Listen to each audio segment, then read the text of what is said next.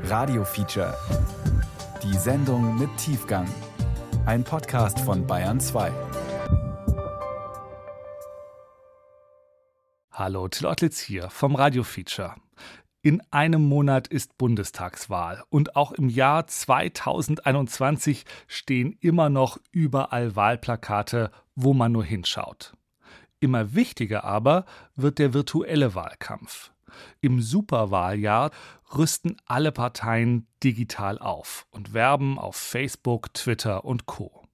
Bis jetzt war damit aber nur eine Partei richtig erfolgreich, die AfD. Ihre polarisierenden Botschaften haben sich in den letzten Jahren immer wieder rasant im Netz verbreitet. Was bedeutet das für den Wahlkampf und was für die Demokratie? Im ARD Radio Feature geht es heute um die Gefahren von digitaler Stimmungsmache. Angela Merkel und Armin Laschet. Ein Foto der beiden in Schwarz-Weiß, dazu ein Text. Armin, falls du wieder lachen musst, geh bitte in den Keller. Aber der steht doch unter Wasser. Eben. Digitale Stimmungsmache ist Teil des deutschen Wahlkampfs. Desinformation und gefälschte Zitate sollen die Wähler mobilisieren. Foto Christian Lindner. Text in gelb unterlegten Buchstaben. Wen interessieren schon Inhalte, wenn man so ein geiler Typ ist? Im Netz kursieren viele politische Memes, kurze Bilder mit prägnanten Aussagen. Ob im Einzelfall professionelle Kampagnen dahinter stecken und wer die Urheber sind, lässt sich oft nicht nachvollziehen. Baerbock mit geschlossenen Augen. Umfrage nach der Flut. Klimalüge der Grünen verfängt nicht. Wer das Geld dafür gibt, wer die Kampagnen entwickelt und umsetzt, bleibt oft unbekannt. In diese dunkle Szene will ich Einblick bekommen und lege mir eine falsche Identität zu. Virtuelle Propaganda. Ein Feature über digitale Stimmungsmache im Wahlkampf. Von Peter Kreisler.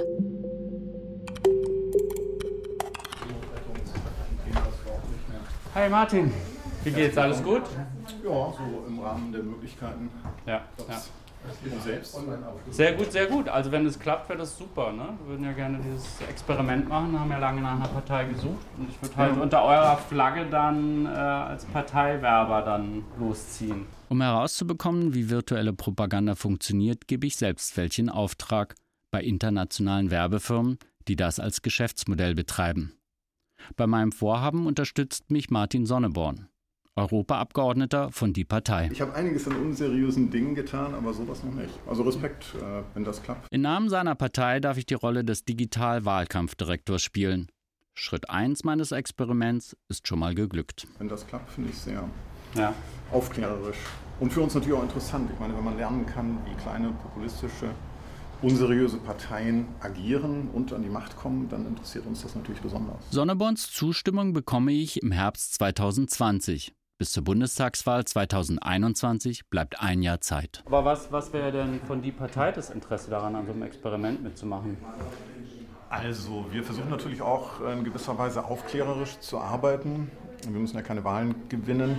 Wir sind ja selber populistisch und unseriös und alles, was man da machen kann, interessiert mich erstmal per se. Als Aufklärung, als Erkenntnisgewinn oder um es dann selber zu benutzen? Ja, auch um es selber einzusetzen. Also wenn du hinterher wiederkommst und sagst, wir haben ja ein Konzept, mit dem könnte die Macht übernehmen, dann ärgert mich das auch nicht. Und dann mal gucken, was ich rausfinde. Ja, meine besten Wünsche begleiten Sie. Überschrift Gauland distanziert sich von Jungpolitiker. Foto von Gauland mit Sprechblase. Lars Steinke ist nur ein Vogelschiss in über 1000 Jahren erfolgreicher AfD-Geschichte. Auch die etablierten deutschen Parteien nutzen Plattformen wie Facebook, Instagram und Twitter, um Parteiwerbung zu schalten. Die Bundestagsfraktion der FDP investierte seit 2019 allein bei Facebook 150.000 Euro, die CDU 428.000 Euro, die Linke sogar 586.000 Euro in Online-Werbung. Weltweit haben sich rund 500 PR-Agenturen auf Wahlkampagnen spezialisiert. Die Wachstumsraten sind enorm. Hey, hallo Hans-Peter, na, ist gut, warst du schon lange hier? No, ich war noch nicht so lange. Es ist ja ziemlich kalt jetzt hier. Ne? Aber hat alles geklappt. Also ich, äh, Schritt 2 des Experiments. Meine falsche Identität. Ja, hier hast du meine SIM-Karte auf meinen Namen registriert. Ja, warte mal, warte mal. Ah ja, ah, okay. Und es ist jetzt auf deinen Namen registriert? Genau, jetzt bist du Hans-Peter Schwarz. Also treib mir kein Schindluder damit. Na gut, ich passe auf. Am Lietzenseepark in Berlin-Charlottenburg sitzt der echte Hans-Peter Schwarz auf einer Parkbank. Ein langjähriger Bekannter. Kaum einer traut sich an diesem ungemütlichen Wintermorgen vor die Tür, als er mir seine SIM-Karte und seine Identität leiht. Sein Nachname ist für mich ein Glücksfall. Er ist der 19 häufigste in Deutschland. 166.815 Menschen in Deutschland tragen den Namen Schwarz. 24.000 in den USA. In der PR- und Werbebranche arbeiten viele Personen, die Hans-Peter Schwarz heißen. Und ich bin jetzt einer von ihnen. Ja, ist ja ein bisschen aufregend. Mal sehen, ob ich was wirklich rausfinde mit diesem Experiment. Ja, ich bin natürlich auch gespannt mit diesen merkwürdigen Agenturen. Hoffentlich passiert hier nichts. Also viel Erfolg. Political advertising, political services, campaign analytics, connecting votes and candidates. Nearly $14 billion. That's how much all the U.S. election campaigns for 2020 are reported to have cost. As well as electing the president, voters chose hundreds of members of the U.S. Congress. Die US-Wahlen 2020 haben fast 14 Milliarden US-Dollar gekostet. Doppelt so viel wie 2016. Für bezahlte Werbeanzeigen in den sozialen Medien wurden allein von den beiden Präsidentschaftskandidaten Biden und Trump 400 Millionen Dollar für politische Werbung ausgegeben. Das meiste Geld kam von wenigen Großspendern, die so ihren Einfluss auf die US-amerikanische Politik geltend machen wollten, wie die Faktenchecker von der BBC herausgefunden haben. Ausgeführt wurden die Kampagnen von Agenturen, die oft weltweit aktiv sind. Okay, also hier berichtet die Washington Post über Harris Media in Texas. Sie haben auch für die AfD Wahlkampagnen entworfen. Slogans wie Deutschland in Deutschen hatten Sie damals für die rechtspopulistische Partei getextet. Naja, und diese belegen, dass Harris Media auch im Wahlkampf für Viktor Orban aktiv war. Okay.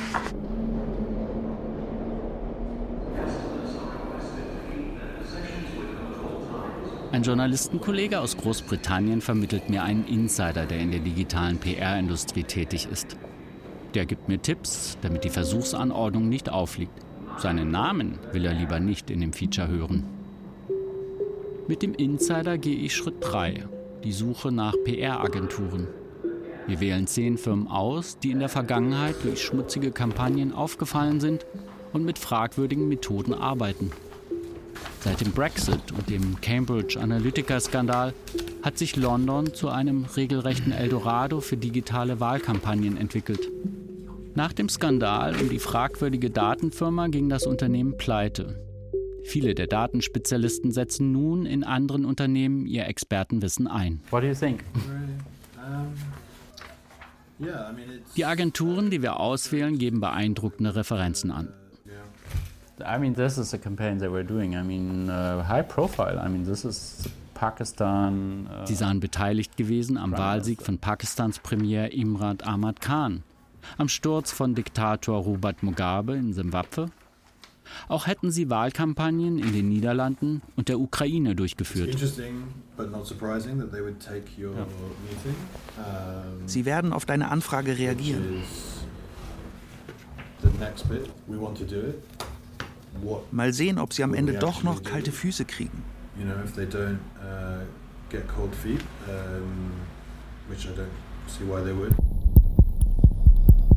Ein Meme. Überschrift Fordert Grünen Kanzlerkandidatin Baerbock die Abschaffung von Haustieren? Ein Foto der Politikerin. Zitat wir können alleine durch den Wegfall der Hunde in Deutschland ca. 19 Millionen Tonnen Kohlenstoffdioxid einsparen. Dazu kommen noch Katzen, Pferde und viele andere Tiere. Die private Tierhaltung muss daher ein Ende haben. Nach wochenlanger Suche gewinne ich außerdem eine PR-Agentur in Berlin-Friedrichshain, die mich bei der Inszenierung meiner neuen Identität unterstützt. Auf ihrer Webseite wollen sie für den PR-Berater und Wahlkampfexperten Hans-Peter Schwarz werben. Christine Fenzel, Fotografin in den Geschäftsräumen der PR-Agentur, macht Bilder. Also, ich habe jetzt hier die wichtigsten Werbeslogan aufgehängt. Ja, die müssen unscharf im Bild sein, ich auch im Bild, aber man darf mein Gesicht halt nicht erkennen. Weil ich natürlich als Journalist auch präsent bin und auf dieser Webseite muss mein Gesicht angeschnitten sein, unscharf sein, weil diese Werbeagenturen in London, die werden die Bilder von mir nehmen und es digital checken, ob ich tatsächlich Hans-Peter Schwarz bin. Also vielleicht mit Brille. Ja, du kannst dich ja vielleicht so ein bisschen drehen, so halbprofilig. Ja. Und, ähm, Die Gesichtserkennungssoftware austricksen und gleichzeitig Ja. ein glaubwürdiges Fotoporträt hinbekommen, eine Gratwanderung. Sowas vielleicht ja, verdeckt. Genau. Ja, genau, dann erkennt Ja. man dich wirklich nicht. Sowas vielleicht. Guck nochmal, bitte. Ja, sehr gut. Angela Merkel hält den Mittelfinger in die Kamera. In unserer Demokratie gibt es Neuwahlen, bis uns das Ergebnis passt.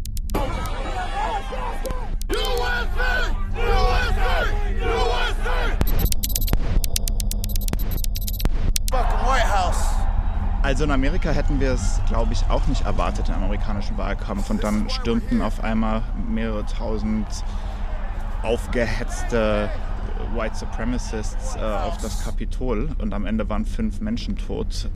Das kann man aus den herkömmlichen Wahlumfragen so nicht ablesen. So ein unterschwelliges Level von Radikalisierung und so ein Abdriften in, ja, in Filterblasen und Echokammern. Ich glaube, das müssen wir uns auf zwei Ebenen angucken. Einmal funktioniert natürlich ähm, das Geschäftsmodell der Tech-Konzerne, Facebook, äh, YouTube und so weiter, so dass besonders ähm, reißerische, oft auch irreführende Inhalte ja einen Wettbewerbsvorteil haben, weil die von den Algorithmen einfach nach oben gepusht werden. Äh, Fakten und äh, schnöde Nachrichten klicken einfach nicht so gut wie Fake News und Desinformation und Hetze. Das Deswegen- funktioniert immer noch. das funktioniert so, das haben wir im US-Wahlkampf ganz deutlich gesehen. Da haben äh, die Empfehlungsalgorithmen von Facebook zum Beispiel massivst äh, Inhalte, die zur Gewalt gegen äh, Politiker, gegen vor allem demokratische Kandidaten aufriefen, gepusht. Äh, haben die Reichweite halt um ein Vielfaches erhöht solcher Inhalte. Diese Gefahr sieht Felix Kater auch für Deutschland. Er war bei der EU-Kommission dafür zuständig, wie die europäische Wahlwerbung und Meinungsbildung im Netz sicherer werden könnte. Jetzt leitet er die Arbeit von Reset in Deutschland, eine Initiative, die sich für die digitale Demokratie einsetzt. Also was ich momentan besorgniserregend finde, ist, dass die Rechtspopulisten, vor allem die AfD, in den Landtagswahlkämpfen jetzt schon das Trump-Narrativ der gestohlenen Wahl aufgenommen hat und massiv verbreitet im Netz, um so natürlich das, das Vertrauen der Bürgerinnen und Bürger in den Wahlprozess zu unterwandern und zu zerstören.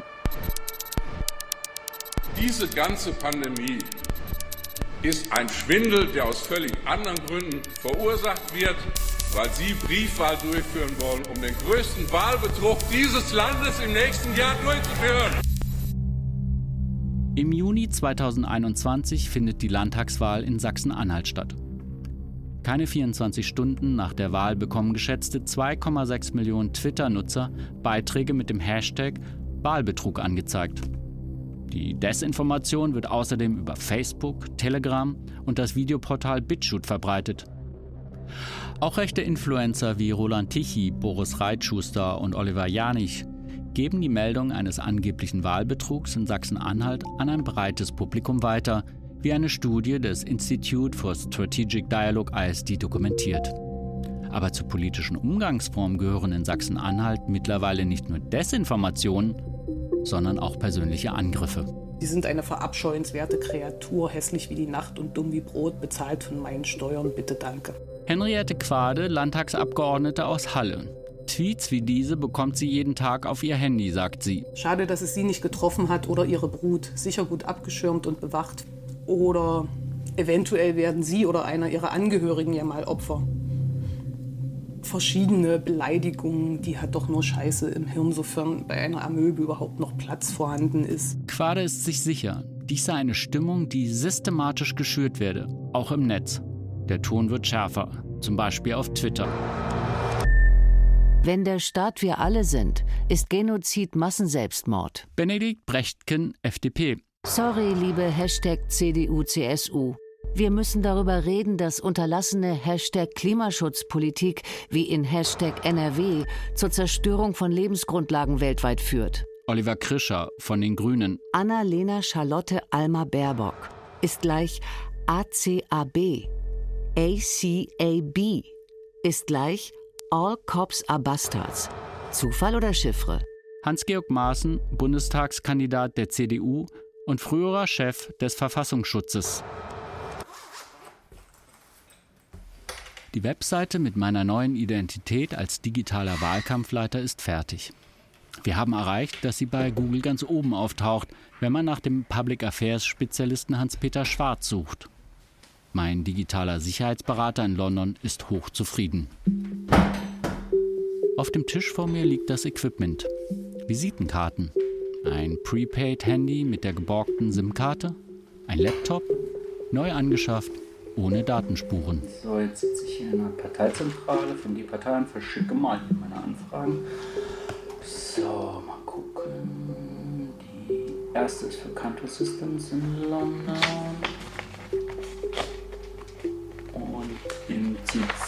CC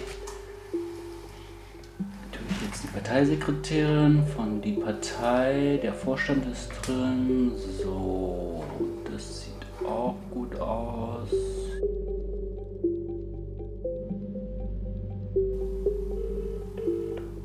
Nachdem einige Wochen nichts passiert ist, entschließe ich mich, die Agenturen anzurufen. You're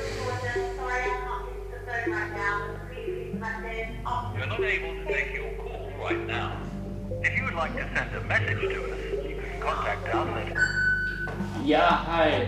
Das ist Hans-Peter Schwarz, calling from Germany. Drei PR-Agenturen beißen an. Die Firmen schicken aufwendige Selbstdarstellungen und Exposés, in denen sie ihre digitalen Wahlkampagnen skizzieren.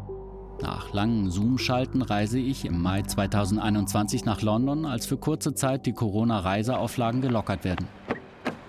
Hallo, ich müsste einmal zum BER Schönefeld. Geht das?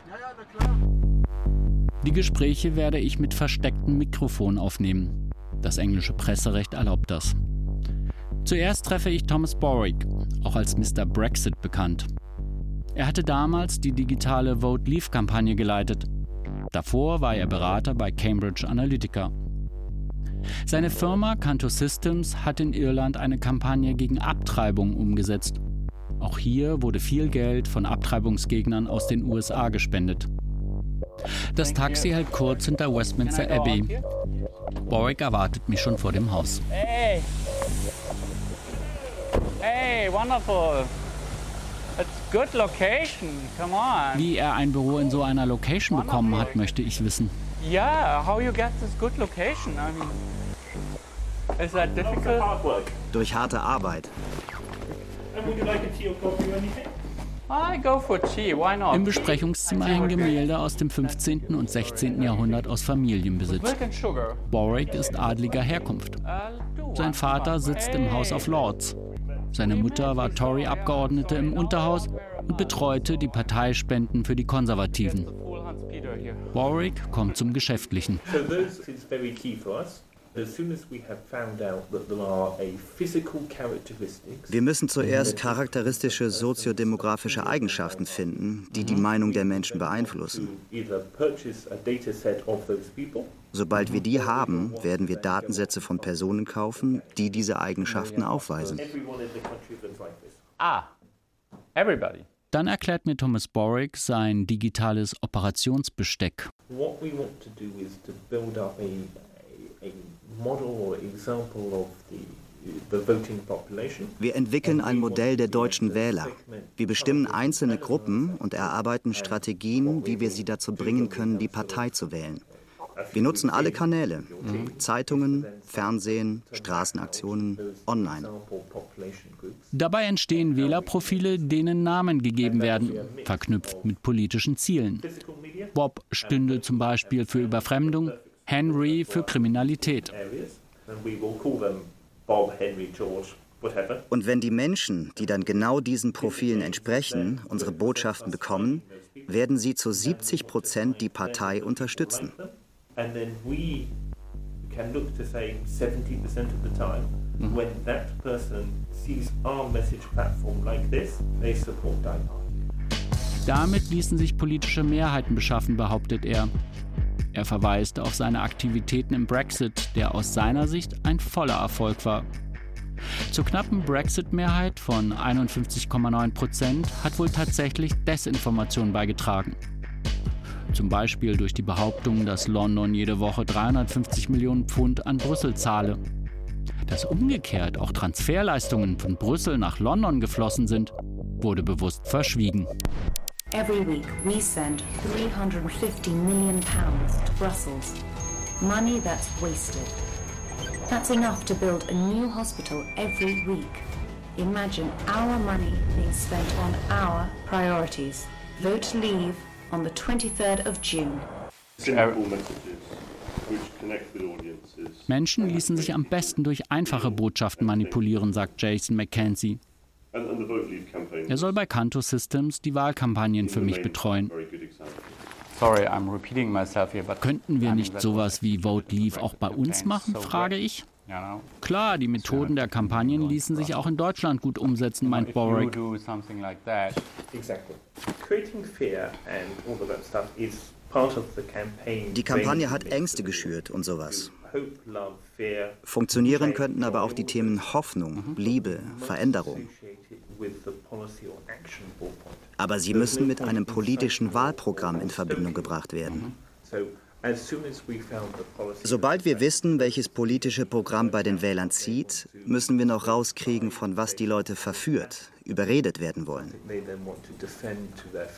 Wofür wären sie bereit, bei einem Bier mit anderen zu streiten? Und wir statten sie mit dem aus, was sie dafür brauchen. Das Ziel ist ein emotionaler Streit über falsche, verzerrte Fakten, nicht der Austausch von Argumenten. Boric meint, seine Arbeit diene höheren Zielen. Ich liebe meine Arbeit, da ich jeden Tag Leuten begegne, die die Welt ein Stückchen besser machen wollen. Es ist unglaublich wichtig, dass einige Leute das mit ihrer ganzen Leidenschaft angehen. Wir wollen, dass das bei den Wählern Gehör findet. Wie weit ihn dieses Credo gebracht hat, zeigt er mir dann. I will show you my favorite picture. That Okay. Er führt mich durch sein ehrwürdiges Anwesen, das er kurz nach der Brexit-Kampagne gekauft hat. okay. And I, I think that's really exciting to have seen the, the, parliament structure to be built. Okay. Fantastic. Thank you. Thank you. It was very nice. And you sent me an email from this protocol. Oh. She will send me Yes. email now. I'm just. Yeah, yeah. She will, she will make So I go to Westminster this way. Just walk down around. here and right. Bye bye. Bye guys. Juristisch kann man Thomas Boric nicht belangen. Seine Methoden sind nicht illegal, aber dafür umso wirksamer. Fake News verbreiten sich hundertmal so schnell wie richtige Fakten und Tatsachen. Besonders durchschlagend wirken politische Desinformationen. Sie verbreiten sich am schnellsten, wie der Forscher Sinan Aral vom MIT herausfand, als er die Verbreitungsreichweite und Geschwindigkeit von wahren Nachrichten im Vergleich mit Fake News auf Twitter untersuchte. Krankenkassen. Beiträge sollen um 40 Prozent steigen. Wird sicher erst nach der Wahl erwähnt. Ein Meme auf Facebook und Twitter. Prioritäten der Bundesregierung. Oben ein Foto, vollbesetztes Boot auf dem Meer. Unten Häuser im Hochwasser.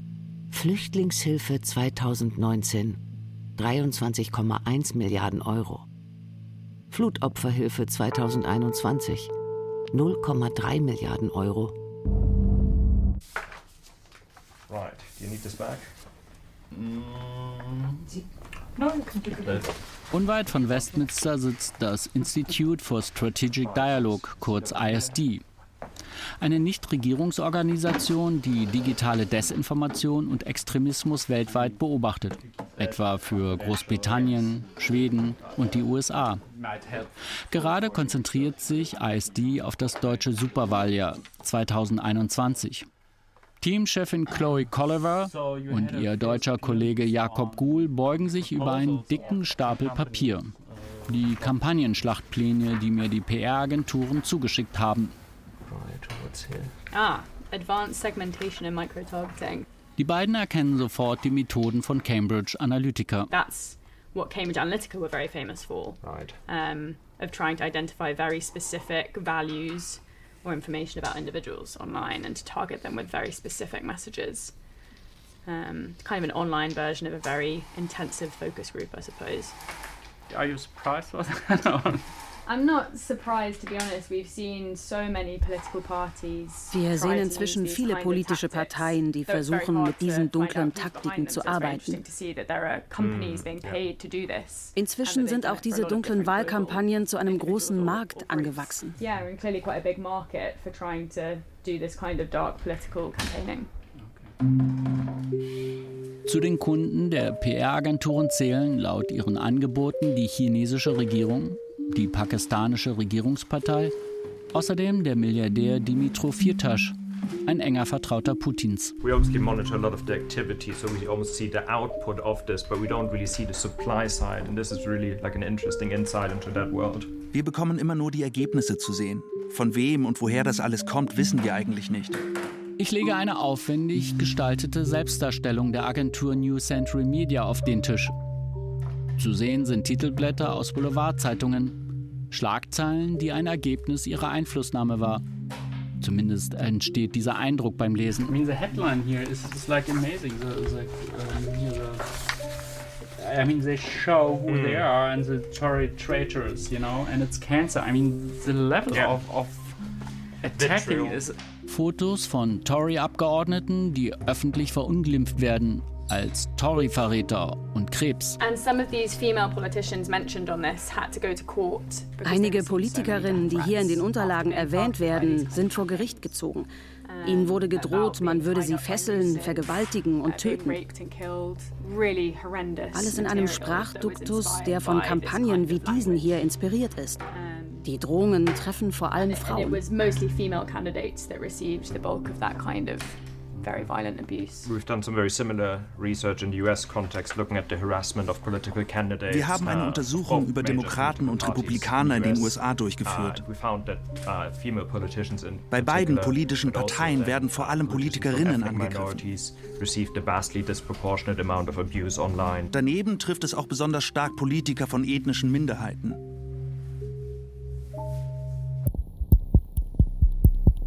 Halle. Auch in Sachsen-Anhalt ist es nicht bei Hetze im Netz geblieben. Die Landtagsabgeordnete Henriette Quade erzählt von einer Demo, bei der sie als Beobachterin zugegen war. Es gab eine Rednerin, die äh, in meine Richtung, ich habe diese Demonstration beobachtet, gesagt hat, die da hinten, die werden als erstes brennen. Was ja eine unmissverständliche, also selbst für Nazis eine ungewöhnlich unmissverständliche Gewaltandrohung ist. Was man nicht unterschätzen darf, ist natürlich, dass das ja nicht für sich steht, dass das wirkt, dass das eine Wirkung auf Leute haben kann, die eben nicht nur mich im Internet vollpöbeln und mit Hass überziehen, sondern dass es Leute ermutigen kann, loszuziehen und mir Gewalt anzutun oder meiner Familie Gewalt anzutun oder anderen Menschen Gewalt anzutun. Und das ist auch beabsichtigt. Das ist eine Stimmung, die geschürt wird. Es gibt sozusagen ein Mehrheitsgefühl, es gibt eine Feindbestimmung und es ist eine Enthemmung. Der Radikalisierung und der Enthemmung der Sprache folgt die Radikalisierung und die Enthemmung der Gewalt. Quade steht im Fadenkreuz von Rechtsterroristen. Auf mich ist in der Tat äh, das LKA zugekommen und hat mich darüber informiert, dass ich auf dieser Liste stehe. In Sachsen-Anhalt werden Betroffene von rechten Feindeslisten grundsätzlich nicht gewarnt. Das ist eine der vielen Privilegien, die ich als Abgeordnete habe. Sie lässt sich nicht von solchen Drohszenarien einschüchtern. Der Name sagt es schon, es sind Feindesmarkierungen. Die Funktion ist es, Menschen, die bereit sind, Gewalt anzuwenden, die auf der Suche sind nach Zielen, die auf den Tag X warten, sich bei solchen Listen bedienen können. Und natürlich ist es auch die Absicht, diejenigen ähm, rechte Terroristen, die unterwegs sind und auf der Suche nach Feindbildern, nach Feindbestimmung, das ist Futter für die, natürlich. Wir sind hier in Halle. Es ist keine zwei Jahre her, dass wir hier den schwersten rechtsterroristischen Anschlag in der Geschichte dieses Bundeslandes erlebt haben. Und natürlich hat das auch was mit solchen Kampagnen zu tun, die Stimmung schüren, die Hass schüren, die Argumente für Gewalt liefern. Und das müssen sie sich vorwerfen lassen. In Zukunft sollen Feindeslisten unter Strafe gestellt werden. Aber noch sind sie es nicht. Auf ihrem Computer zeigt mir die Landtagsabgeordnete Quade die Webseite mit der Feindesliste. Aufgeführt ist dort auch, warum sie auf der Liste steht. Und das ist ein gutes Beispiel, weil es zeigt ja nochmal, wenn man sich die Quellen anschaut, zeigt das nochmal ganz eindeutig. Es ist die Feindmarkierung der AfD, verstärkt durch ein Prozent, nochmal aufgekocht durch ein Prozent, die zum Eintrag auf dieser Feindesliste führt. Das neurechte Netzwerk 1% ist eine der vielen neuen, undurchsichtigen Online-Plattformen, die im Netz die Legitimität der Wahlen in Deutschland anzweifeln. 1% wird vom Verfassungsschutz überwacht. Die Webseite schürt Ausländerfeindlichkeit und wirbt für die AfD. Diese sogenannten Drittkampagnen sind in Deutschland nicht genug reguliert. Durch seine Vereinstruktur ist 1% nicht gezwungen, Geldgeber offenzulegen. Wer für die AfD-freundlichen Kampagnen bezahlt, liegt daher im Verborgenen. Eine Gesetzesinitiative der SPD-Bundestagsfraktion, diese verdeckten Propagandastrukturen transparenter zu gestalten, ist gerade am Koalitionspartner CDU gescheitert. Solche Drittkampagnen verbreiten oft Desinformation und Hetze, auch über gekaufte Werbung auf Facebook und Instagram. Immer wichtiger wird der Messenger-Dienst Telegram. Die Analystin Chloe Colliver blättert durch ein weiteres Angebot. And here, I mean, they're, they're talking about the dark ads that were run as part of that Brexit campaign. Mhm. That's another area that, looking ahead to the German elections. Im deutschen Wahljahr 2021 muss man besonders die Dark Ads im Auge behalten, meint Colliver. Dark Ads sind zielgruppengenaue, manipulative Fake News-Kampagnen, die auch beim Brexit eine wichtige Rolle gespielt haben. So no one actually, Weder Forscher noch politische Entscheidungsträger können erkennen, wer die Zielgruppen der Dark Ads sind und wie hoch das Budget ist. Auf den Tech-Plattformen ist es möglich, gezielt Menschen anzusprechen, die für Antisemitismus oder andere Vorurteile anfällig sind. Das ist sehr gefährlich. Okay, and, but that's not theoretical. I mean, it's happened. Dark Ads werden auch im deutschen Superwahljahr 2021 eingesetzt, ist sich Colliver sicher.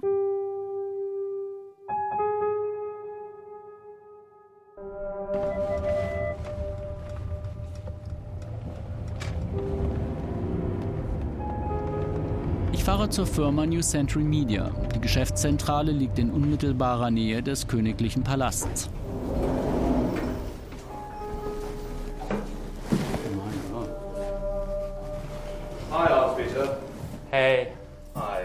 Großen Versammlungstisch sitzen mir vier Herren gegenüber.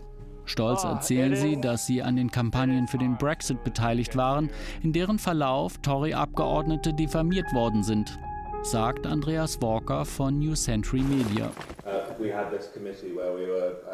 Es gab einen geheimen Arbeitszirkel. Wir wollten jede Aufmerksamkeit in der Öffentlichkeit vermeiden.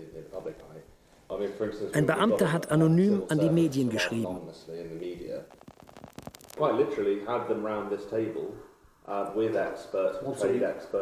Die Gruppe, in der es Professoren und Journalisten gab, tagte einmal die Woche.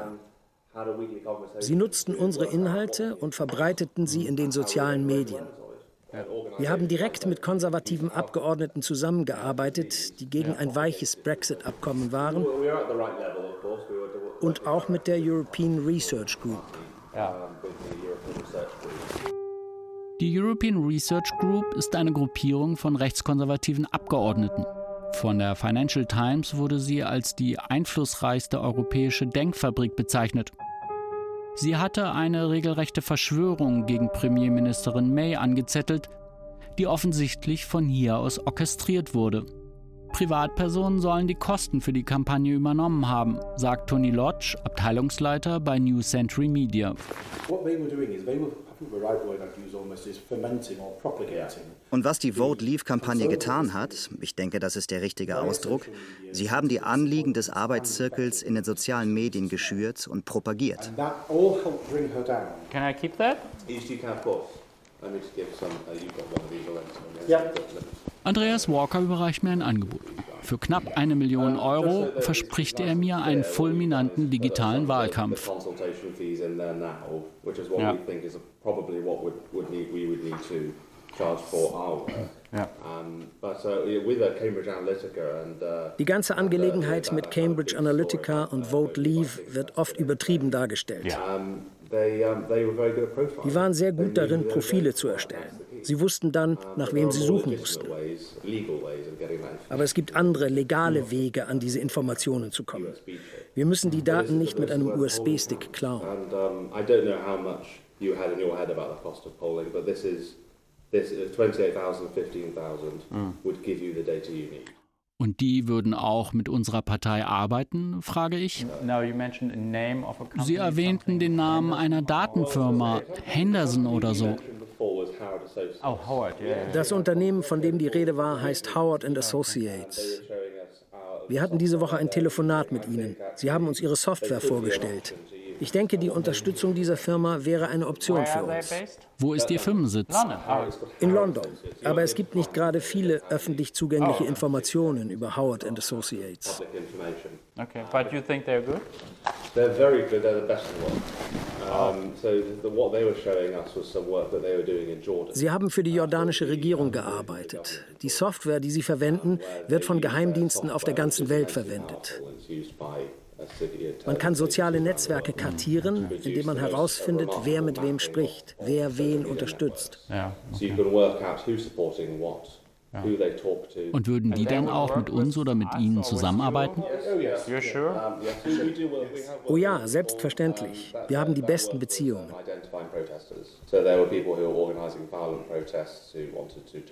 In Jordanien haben Personen, die das Regime stürzen wollten, gewaltsame Proteste organisiert. Um, and uh,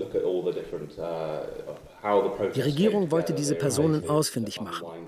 Mit der Spionagesoftware haben sie herausbekommen, wie der Protest organisiert wurde. Das klingt jetzt vielleicht etwas beängstigend, aber die Software wird auch von ganz normalen Unternehmen genutzt, zum Beispiel um Wählerschaften zu analysieren. Was Walker sagt, erinnert an die Spionagesoftware Pegasus. Die Software Pegasus von der israelischen Firma NSO wurde wohl genutzt, um Politiker, Journalisten und Aktivisten unbemerkt auszuspähen. Die Pariser Non-Profit-Organisation Forbidden Stories und Amnesty International hatten eine Liste von 50.000 Handynummern bekommen, die sie mit einem internationalen Mediennetzwerk auswerteten und veröffentlichten.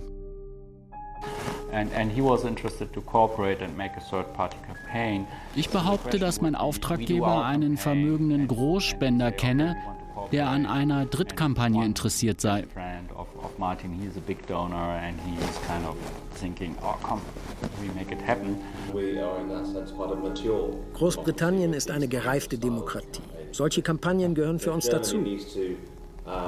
Uh. Deutschland hat da noch etwas Modernisierung nötig. Wir können das für sie übernehmen. But yes, all those things. The AfD is on the ground. Ich erkläre Walker, dass nach meiner Einschätzung die Auseinandersetzung mit der AfD und der CDU im Superwahljahr sehr schmutzig werden wird. I call that, if you like, almost a front organisation, a third party front organisation, to have someone actually out there taking a little bit more heat. Walker nickt und bringt die Option einer Frontorganisation ins Spiel. Eine Organisation, die verbürgt, für wen sie arbeitet und welche politischen Ziele sie verfolgt. Die keine Angst hat, sich die Finger zu verbrennen, ergänzt Tony Lodge. Das machen die Parteien bei uns die ganze Zeit. uh, uh, Damit kann man mal vorfühlen, wie die Öffentlichkeit auf bestimmte Inhalte reagiert. it will ask one of its friendlier think tanks to uh, Masseneinwanderung heißt Messereinwanderung. Scherenschnitt eines Mannes mit Messer. Foto von Björn Höcke. Ein Faschist darf kein Beamter sein und keine Kinder unterrichten. Wir fordern Björn Höcke aus dem Beamtenverhältnis des Landes Hessen zu entlassen. Foto Soldaten, die Schlamm wegschaufeln. Das sind die einzigen Grünen, die Gutes für unser Land leisten.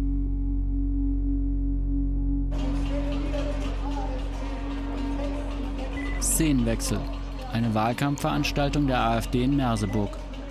In Deutschland ist die Stimmung bereits so aufgeheizt, dass solche journalistischen Recherchen nur noch mit Begleitschutz einer professionellen Sicherheitsfirma möglich sind. Am Mikrofon Hans-Thomas Tilschneider von der AfD. Er ist Mitbegründer des Kampagnennetzwerks 1%, das der identitären Bewegung nahesteht.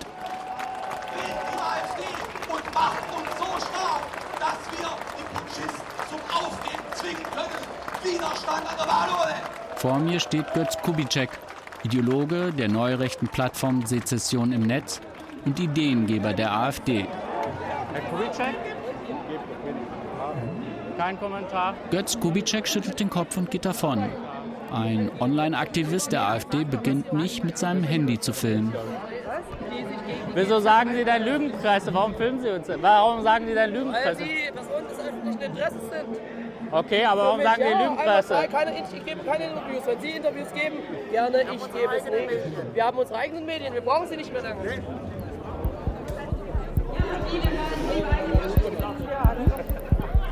Wie sich neurechte Netzwerke wie 1% oder Deutschlandkurier finanzieren, liegt im Dunkeln.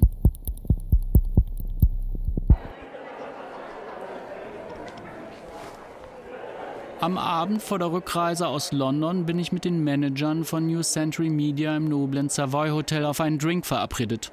Der Alkoholspiegel steigt, die Hemmungen fallen. Do you think the EU, on a personal level, out of interest, do you think the EU will survive? The EU? Yeah. Probably not. Gemeinsam diskutiert die fröhliche Runde, wann die EU zerbrechen wird. Wie viele Jahre würde man der EU geben? Zehn vielleicht? Will the European Union survive? How long? What do you think? Ten years? What do you think? Really, that's fascinating. Ten years. Interesting. I mean, it depends. I mean, uh, the worst case scenario, okay? Die beiden PR-Manager von New Century Media entwerfen nun einen kühnen Plan. Ihre Erzählung ist simpel. Faule europäische Ausländer, die bei uns in Deutschland auf der sozialen Hängematte liegen und unserer Wirtschaft schaden. You. Oh, okay, yeah. Say um, we're the only non-racist party talking about immigration. Reduce the ability for refugees to come in. Yeah. Um, he also wants to talk about um, freedom of movement across the European Union. He's opening up that conversation. Es beginnt eine Debatte, die sich darum dreht, das Herz des europäischen Projektes zu zerstören. Yeah. Also wants to talk about freedom of movement across the European Union. Über die Freizügigkeit in Europa sollten wir eine Debatte eröffnen. Wir müssen sie reduzieren und brauchen ordentliche Grenzkontrollen. Ginge es nach den Londoner PR-Experten von New Century Media, würden bald wieder in ganz Europa die Grenzbäume gesenkt. I bet you that's what the that is the, the meat of what the German people want. Um, but no one's talking about it. Ich wette, dass das genau das ist, was die Deutschen wirklich wollen, über das sich aber niemand traut zu reden. I don't believe for one moment that the people who have come into Germany in the last 10 years, many of them are not key to your economic success. Ich glaube keine Sekunde lang daran, dass all die ganzen Europäer, die nach Deutschland kommen, um dort zu arbeiten, der Schlüssel sind für ihren ökonomischen Erfolg. I know that's true because he just obviously is. Es ist wahr, denn hier war es genauso. Die Menschen, die aus der EU kamen, brachten uns kein Wachstum. Die Hälfte von denen bekam Sozialhilfe und Wohngeld. Das ist ein Fakt. And living on housing allowance. It's just a fact. Die europäische Freizügigkeit muss reduziert We werden. need to reduce freedom of movement across Europe because that's what needs to be done, and we need to have proper border control. What is in the German economic interest? What is in the German economic interest? Zwei Fotos. Seehofer mit Sprechblase. Der Spahn gehört nicht zu Deutschland. Jens Spahn, der antwortet, tja, dann ab nach Ungarn. Laschet, der während Steinmeiers Rede vor Flutopfern lacht. Und dann haben wir ihn erzählt, der Klimawandel sei schuld. Mein Experiment endet hier. Nach meiner Reise nach London haben wir bei den drei PR-Firmen eine Stellungnahme zu ihren Geschäftsmethoden angefragt. Sie haben sich nicht geäußert. Okay, so what we learned here, so we do these experiments, we try to find out what is possible for a German election.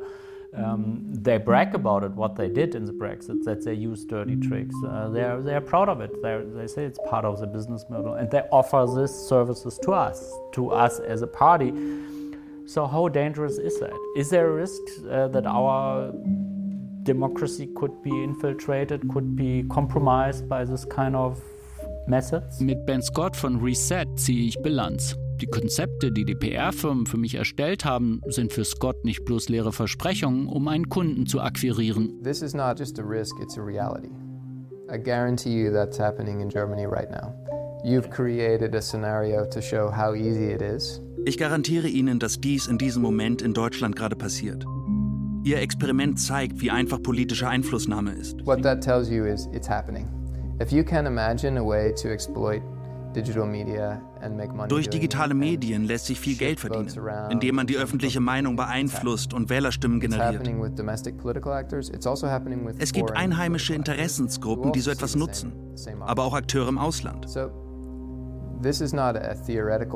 Es ist kein theoretisches Problem.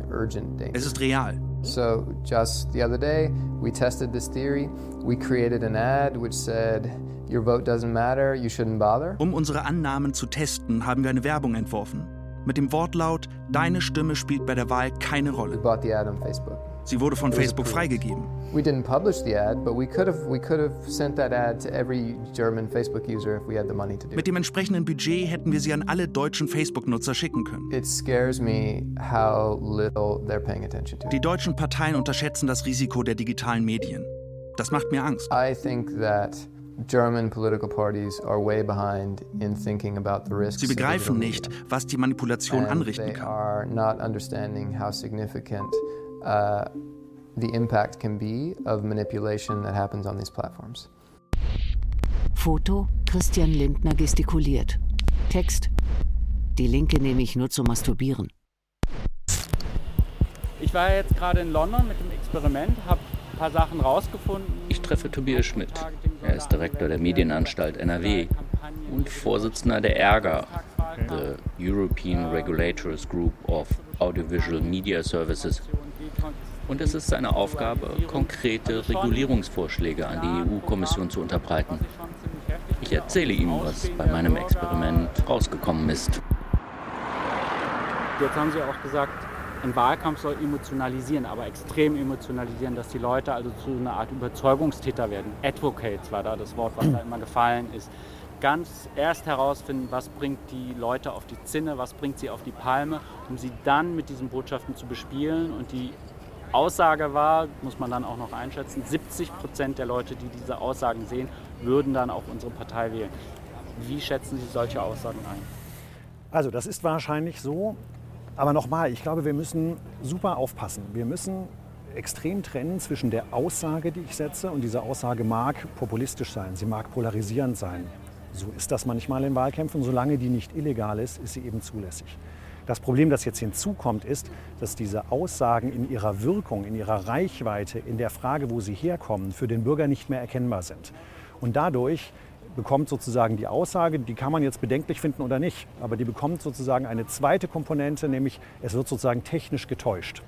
Und darüber wird eine Unklarheit erzeugt, die dazu führt, dass darin die eigentliche Gefahr liegt. Oder jedenfalls das, wo ich sagen würde, das ist dann nicht nur eine Frage, ob das legitim ist, sondern das sollte auch eine Frage sein, ob das legal ist. Wir müssen vorne anfangen und vorne anfangen heißt, wir müssen zunächst noch mal in Erinnerung rufen, Meinungsfreiheit ist ein Gut, das wir nicht gefährden dürfen. Was uns nicht passieren darf, ist, dass wir beim Versuch, Demokratie zu verteidigen, die Demokratie zerstören.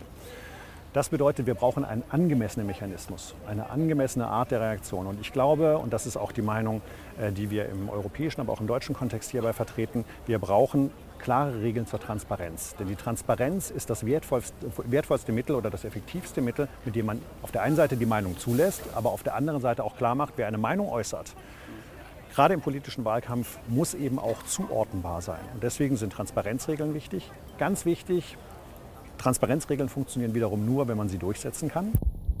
Nach dem Interview mit Tobias Schmidt geht mir vieles durch den Kopf. Es muss dringend was getan werden und eigentlich steht auch vieles bereit. Ich muss an die Selbstverpflichtung denken, die Ben Scott von Reset formuliert hat. Es klingt doch eigentlich so naheliegend.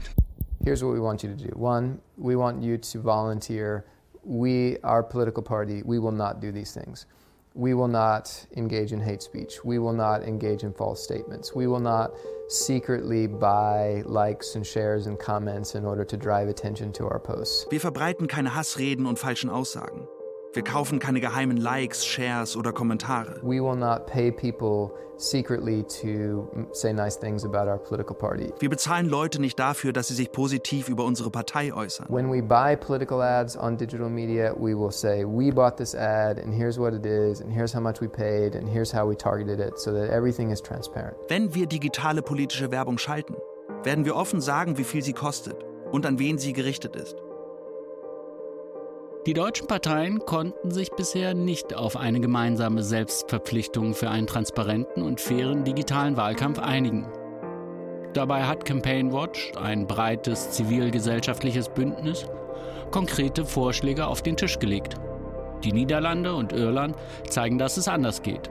Dort gibt es längst verpflichtende Regeln für den digitalen Wahlkampf.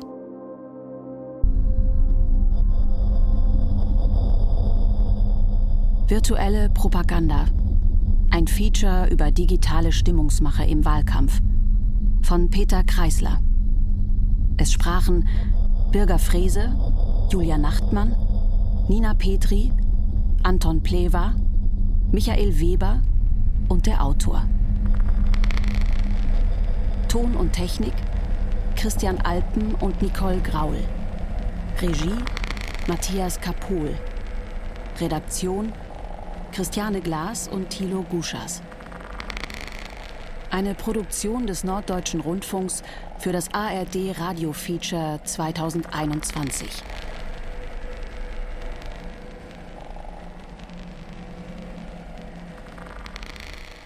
Das war das ARD Radio Feature zum digitalen Wahlkampf. Es gibt zu dieser Sendung übrigens noch ein Making-of-Gespräch mit dem Autor. Darin erzählt Peter Kreisler von seinen Recherchen. Sie finden das Interview in der ARD Audiothek. Den Link haben wir Ihnen auch in die Show Notes zu diesem Podcast gepackt. Bis nächste Woche, Ihr Till Ottlitz.